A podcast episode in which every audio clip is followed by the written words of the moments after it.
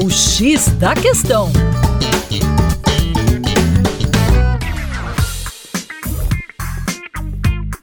Olá, ouvinte, como vai? Tudo bem por aí? Com você, o Juninho Lopes, aqui do Terra Negra, e hoje no X da Questão a gente vai bater um papo sobre o lítio. Isso porque o presidente da Bolívia anunciou a descoberta de mais de 2 milhões de toneladas de lítio.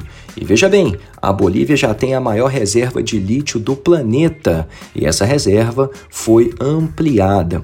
O lítio é de extrema importância na transição energética do planeta.